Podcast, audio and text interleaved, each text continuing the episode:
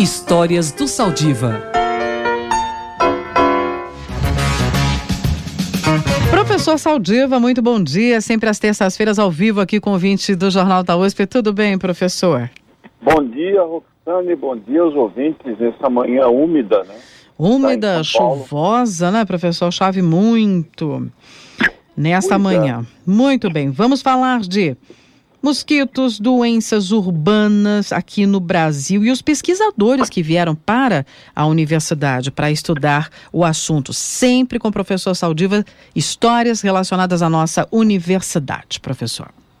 Pois é, Roxane, o, o Brasil teve uma grande contribuição eh, no mundo, a ciência brasileira, para o entendimento das doenças eh, infecciosas tropicais, né?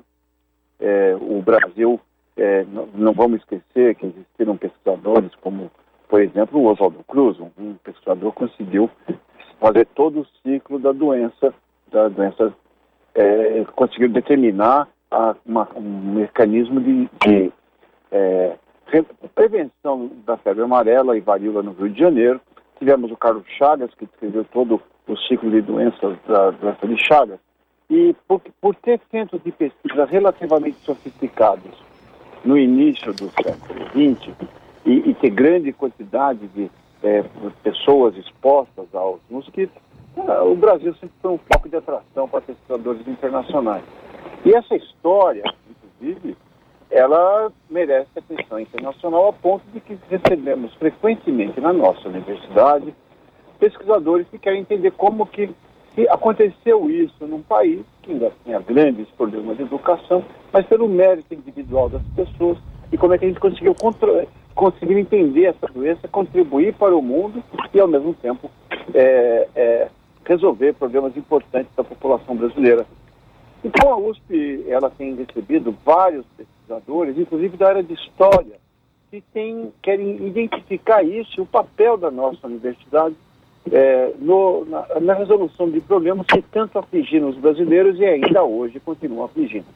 Por exemplo, hoje, é, vem um professor, nós estamos recebendo a visita de um professor, o professor Jeffrey Lesser, que é professor de História da Brown University, que vem contar, veio ao Brasil, passou um ano no Instituto de Estudos Avançados, estudando é, como que isso aconteceu, inclusive em São Paulo, é, no bairro que a gente chama de Bom Retiro, uhum. o Bom Retiro, que, que apesar de ter esse nome, era um, um foco de infecção por doenças é, é, transmitidas por mosquitos no plena cidade de São Paulo.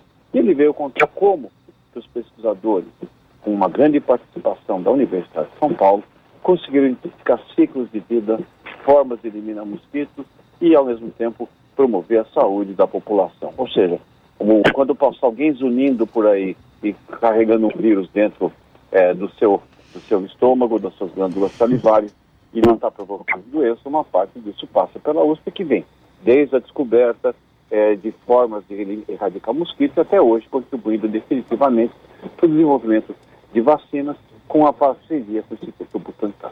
Uhum. Muito bacana. E os desafios não, na ciência, na pesquisa, eles não se encerram, né? Por mais que as descobertas sejam feitas, sempre há o que estudar, o que pesquisar, o que avançar, né, Saldivan? Pois é, essa que é a graça da, da vida de pesquisa, né? Uhum. Você não tem uma carreira é, glamurosa do ponto de vista financeiro, mas você ganha um capital humano, uma coisa que é, primeiro, uma satisfação enorme, e segundo, você sempre está sendo confrontado com desafios, como você, Roxane, que procura traduzir para a nossa população o que acontece, é como é que se traduz isso com a linguagem que a gente possa mostrar a importância de ter centros de pesquisa como a nossa universidade em nosso país. É uma questão não só de saúde, mas também de cidadania. Nós temos que preparar o Brasil para os desafios do futuro. Claro, e a universidade tem essa, essa, esse intuito, essa obrigação de devolver à sociedade, né? Esse investimento e assim tem feito a nossa Universidade de São Paulo. Sempre às terças-feiras, ao vivo aqui com você, histórias do Saldiva sobre a nossa universidade, personagens importantes da USP. Obrigada, professor. Boa semana. E até a próxima, né? Diga. Faça chuva ou faça sol, estaremos nesse, nesse espaço, né? De manhã ao arrebol, né? Como dizia antigamente. Exatamente. Se cuida, Saldiva. Bom dia, até a próxima. Tudo de bom para você.